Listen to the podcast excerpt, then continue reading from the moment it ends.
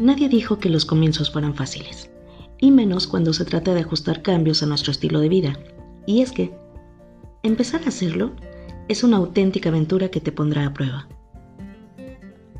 Hola, soy Melina, y hoy, si ya iniciaste con el plan de acción que te hemos dado, seguro ya iniciaron tus diálogos internos sobre lo que debes y no debes comer. Tal vez en tu cabeza empiecen a resonar cosas como mi cuerpo pide chocolate, pero mis pantalones dicen por favor, cómete una ensalada. ¿O qué tal esta?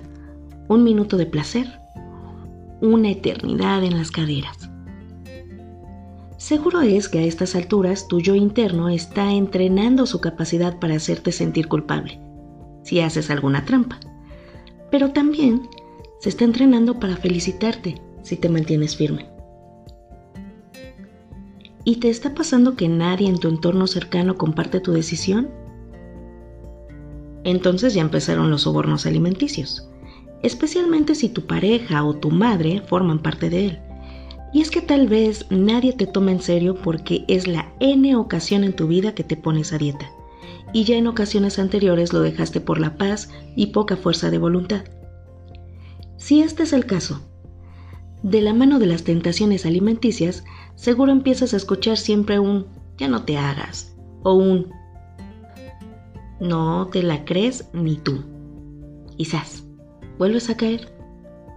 Y es que si te cuentas la historia de estoy a dieta, esto causa cambios neurológicos que te hacen más propensa a notar alimentos que no notabas antes de enfrascarte en este nuevo estilo de vida. Y de repente esos chocolatitos que se atraviesan en el camino brincan y gritan, cómeme, cómeme. Lo peor del caso es que si te crees el cuento de estoy a dieta, esos chocolatitos, al comerlos, te van a gustar aún más de lo que te gustaban antes. Porque estos cambios neurológicos inducidos por la dieta hacen que esos antojos a los que sucumbes no solo tengan un mejor sabor, además producen una mayor cantidad de dopamina que es la hormona de la recompensa y el placer. La misma hormona que se libera cuando los adictos consumen su droga.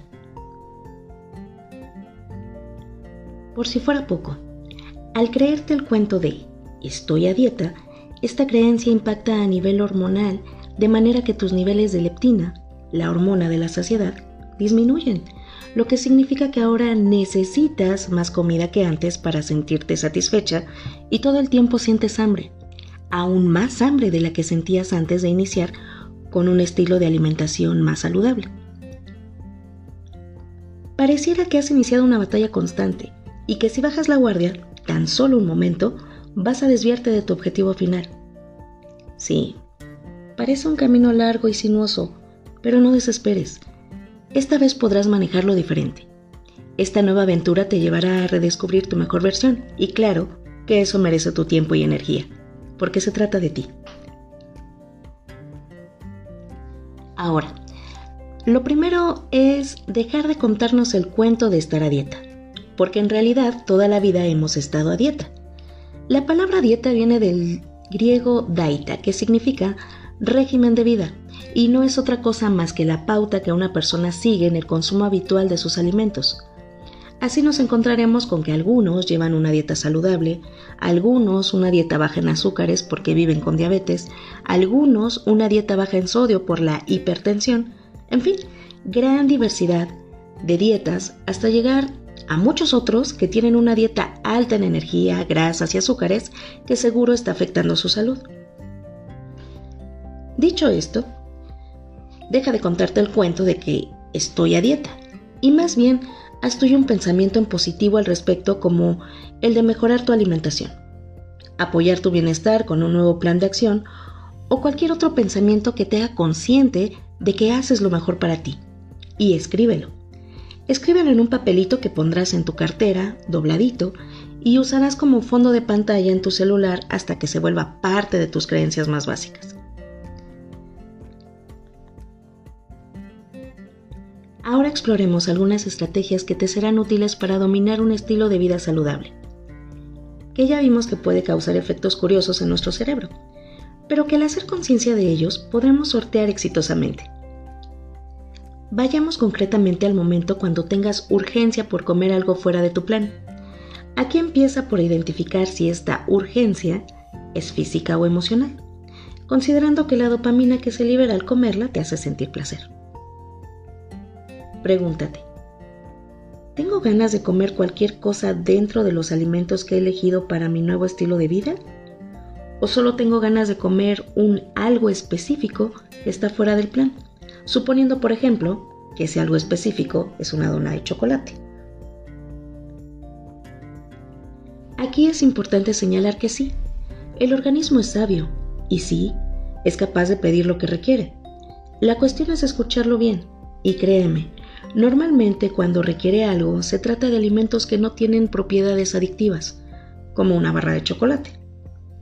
Más bien de alimentos que le nutren y energetizan, como una fruta, una ensalada o hasta agua. Lo que nos lleva a otra pregunta que te requieres contestar. ¿Tengo hambre o tengo sed? A veces podemos confundir la sensación de hambre con la sed. Así de desconectados podemos haber estado de nosotros mismos. Prueba a beber agua y espera un poco. También puedes beber una infusión calientita que ayudará a serenar el estómago. Si este alimento fuera del plan, sigue clamando tu atención y diciéndote, cómeme, es hora de hacer algo que te interese y te absorba, como leer un buen libro, llamar por teléfono a un ser querido, jugar con tu mascota, escuchar un buen programa de radio, salir a caminar. Tú elige. Al final de la actividad, nota. ¿Se ha intensificado este deseo o ha disminuido? Revisa. ¿Cuándo comí la última vez? ¿Habré hecho digestión? ¿Me tranquilizaría comiendo algo más sencillo como una manzana? Además, explora cuáles son tus emociones en este momento. ¿Me siento sola? ¿Estoy enfadada? ¿Siento ansiedad? ¿Me aburro? ¿Estoy cansada? Si averiguas por qué y para qué te sientes sola, enfadada, ansiosa, aburrida, cansada o cualquier otra emoción, podrás liberarla, dejarla marchar y actuar en consecuencia, habiendo aprendido sobre ti mismo gracias al mensaje que te está transmitiendo. Para anticiparte a esos alimentos que no forman parte del plan, que son emocionales y mejor conocidos como antojos, lo ideal es planificar tus comidas al menos un día antes siguiendo las recomendaciones de tu plan de acción, respetando los grupos de alimentos y sus cantidades, e incluyendo los cinco sabores, ácido, amargo, salado, astringente y dulce, en tus comidas. Esto es particularmente importante para tratar con los antojos de dulces, pues en muchas ocasiones suelen responder a la necesidad de saciar este sabor durante el día, cosa que puede hacerse de manera muy sencilla tomando verduras dulces como la zanahoria, el betabel, el pimiento rojo o la calabaza. Otra estrategia es lavarse los dientes inmediatamente después de comer lo que estaba dentro del plan. De este modo disminuirán las ganas de seguir comiendo. También funciona echarle un vistazo a tu nuevo pensamiento, el que escribiste y está en tu cartera y en tu celular. En tu libreta especial aparta una sección y escribe frases de ánimo como por ejemplo, si tú quieres, tú puedes. Ánimo que lo vas a conseguir. En fin, tú sabes cómo alentarte. Pero, ¿y si terminas sucumbiendo al tentador llamado desantojo y te lo comes? No te preocupes, no pasa nada. Lo importante para nuestro organismo es lo que hacemos habitualmente. Y pasa por alto algo que consumimos de forma extraordinaria, salvo que no sea tan extraordinario y lo estés escalando a algo habitual. En este caso sería bueno revisar tu motivación y ver si no te estás pidiendo demasiado y por el momento requieres bajar un poco el nivel. Porque al final se trata de que te sientas bien con tus elecciones personales, sin vergüenza, sin culpa y sin preocupación. A medida que comas más sano, tu organismo se irá depurando naturalmente y tu cuerpo te pedirá solo la comida que requiere para funcionar en excelencia emocionalmente, comer más saludable puede significar un gran desafío. sobre todo si la comida era una forma de escapar de tus emociones y era el instrumento ideal para evadirlas o taparlas. El desafío ahora es entonces escuchar tus emociones y recibir el mensaje que quieren transmitir. Estaremos trabajando en ello, solo déjate acompañar. Sé proactiva en este taller. Es tremendamente enriquecedor estar acompañada en el camino, tanto por un guía como por personas que estén recorriendo el mismo pasaje que tú. Ábrete a las posibilidades. Comparte y nutre el taller con tus experiencias, logros y desafíos. Aquí todas están creando una nueva manera de moverse en el mundo y compartir con otras mujeres que están en tu sintonía y apoyarse unas a otras tiene un valor insuperable. Así que vamos a darle. Venga.